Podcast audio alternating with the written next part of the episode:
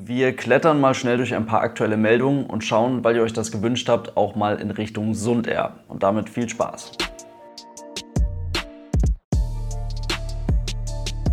Und damit hallo und ganz herzlich willkommen. Ich hoffe, es geht euch gut. Die Stimmung in der gesamten Branche ist ziemlich durchwachsen. Es gibt kaum gute Nachrichten und die Anzahl der täglich über Europa durchgeführten Flüge nimmt laut Daten von Eurocontrol zum aktuellen Zeitpunkt wieder recht deutlich ab.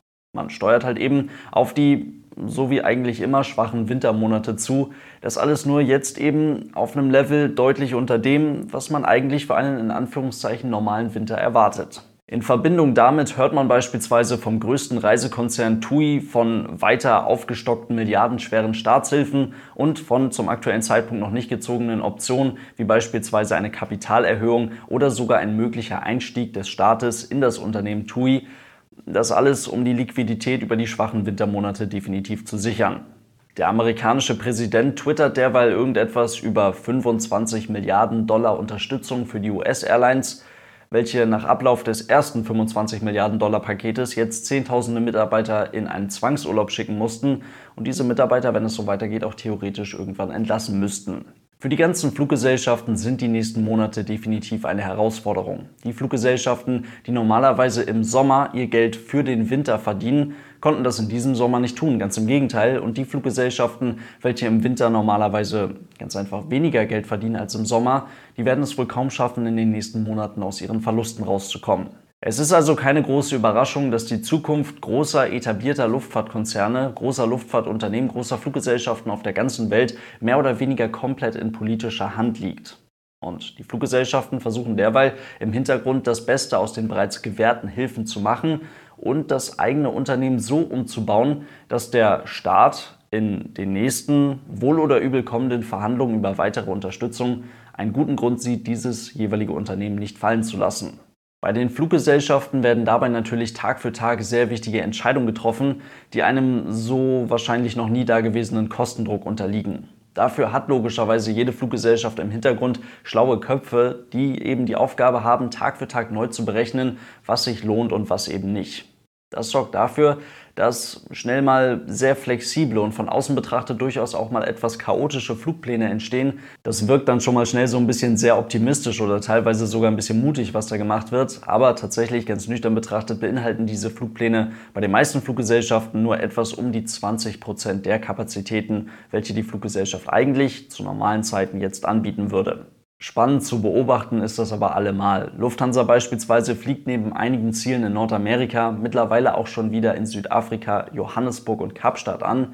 Es ist schwer vorstellbar, dass diese Ziele oder diese Strecken aufgrund der aktuell allgemein ja noch sehr geringen Nachfrage überhaupt einen Gewinn abwerfen können. Aber eventuell kann man hier unter Betrachtung aller möglichen Gesichtspunkte wie einer fit gehaltenen Crew, einem fit gehaltenen Flugzeug, vielleicht ja sogar halbwegs kostendeckend fliegen. Genaue Details dazu kenne ich aber natürlich leider nicht. Carsten Spohr, Chef der Lufthansa, hat allerdings vor ein paar Tagen gesagt, dass man in den nächsten Monaten versuchen werde, mit etwa 50 Prozent Auslastung der Flugzeuge kostendeckend zu fliegen. Das ist ein Wert, der schon deutlich unter dem Wert liegt, der in, in Anführungszeichen normalen Zeiten Standard ist, um einen Flug kostendeckend durchzuführen. Seine Aussage hat er dann erweitert, man wäre froh, wenn man im Winter überhaupt auf 20 Prozent käme.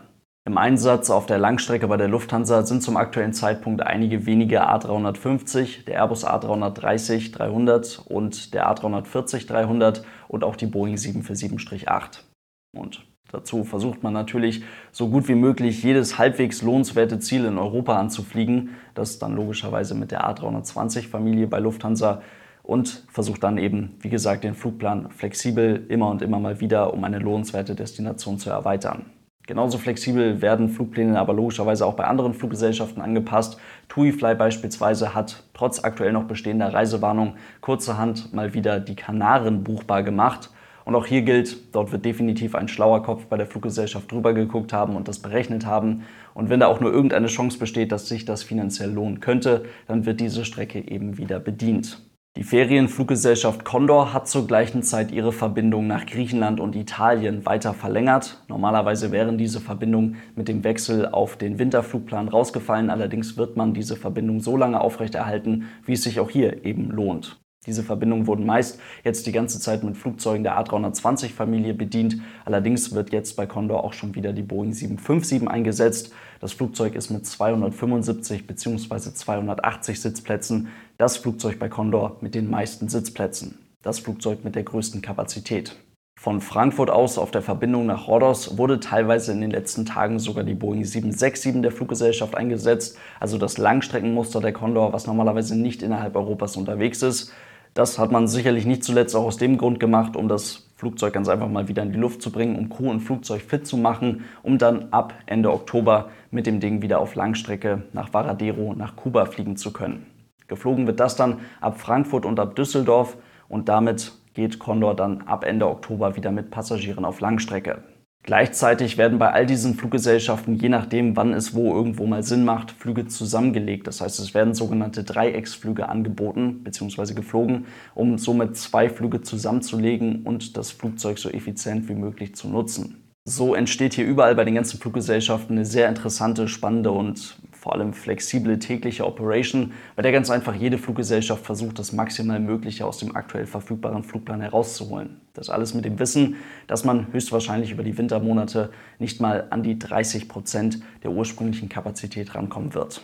Das bedeutet logischerweise für viele Mitarbeiter, sei es jetzt am Boden oder eben fliegendes Personal, also Kabinenpersonal oder auch Cockpitbesatzung, für die nächsten Monate wieder Kurzarbeit. Das heißt, viele wurden jetzt glücklicherweise über die Sommermonate wieder eingesetzt, konnten wieder sich über halbwegs volle Dienstpläne freuen, konnten wieder Flugzeuge bewegen und jetzt gilt eben für viele Leute für die nächsten Monate wieder Kurzarbeit.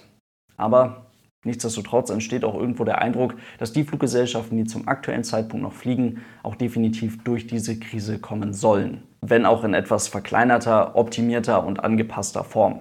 Was auch immer das je nach Interpretation bedeuten mag.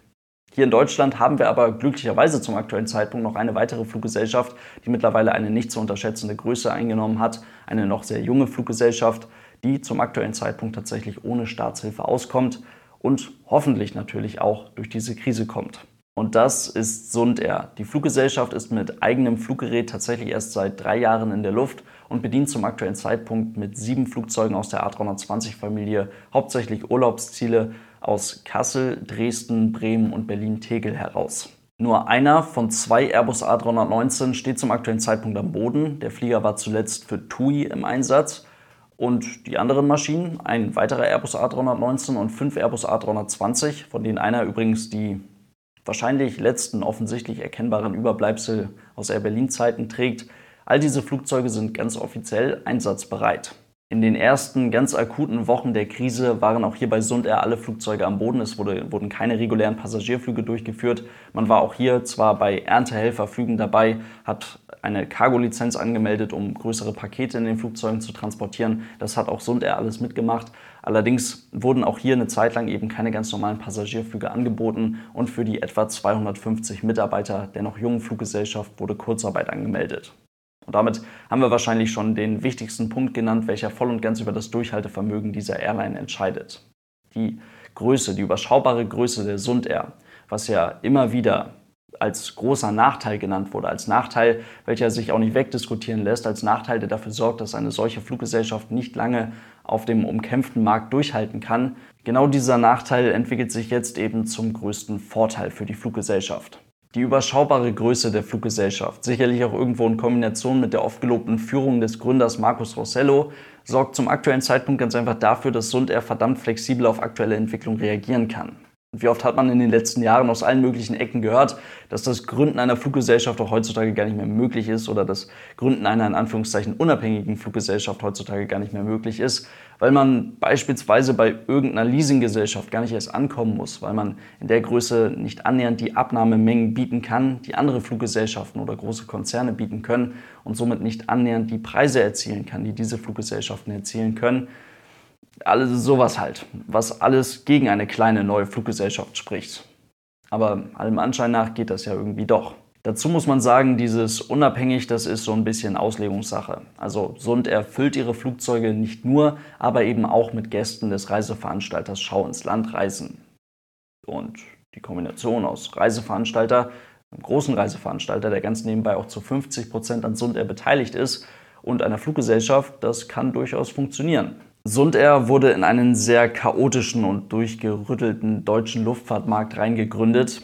Die Fluggesellschaft Air Berlin, die ehemals zweitgrößte deutsche Fluggesellschaft, fiel 2017 aus dem ganzen Konstrukt raus. Eurowings hat einen Großteil der ehemaligen Air Berlin Flugzeuge und ehemaligen Air Berlin Strecken übernommen, hat sich damit aber auch massiv viel Probleme ins Haus geholt.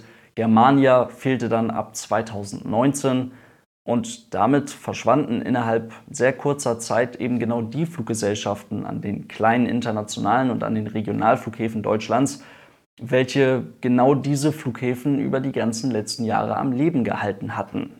Sundair ist an in Anführungszeichen ihren Flughäfen jetzt quasi alleine unterwegs. Das macht die Sundair zum aktuellen Zeitpunkt aus und während aufgrund der aktuellen Krise die großen Fluggesellschaften unter ihrer Größe leiden, kann die kleine Sundair flexibel auf die aktuellen Entwicklungen reagieren und ihre Aktivitäten und damit verbunden logischerweise auch ihre Kosten auf ein Minimum herunterfahren und nahezu einfrieren.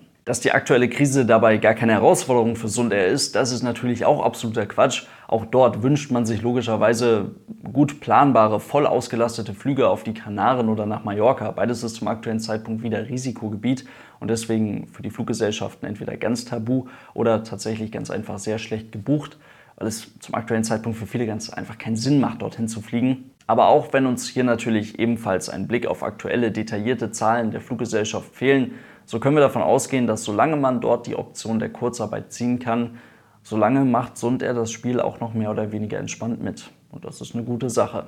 Abstriche müssen wir zum aktuellen Zeitpunkt in dieser Branche, so wie in vielen anderen Branchen auch, alle machen. Aber wenn wir dafür mit Job aus der ganzen Nummer rauskommen, dann ist es das höchstwahrscheinlich wert. Und wenn man das dann noch ohne Staatshilfe schafft, dann ist das umso besser. In diesem Sinne soll es das für heute gewesen sein. Vielen Dank fürs Zuhören. Ich hoffe, es waren ein paar interessante Infos für euch mit dabei und dann hoffentlich bis zum nächsten Mal. Und tschüss.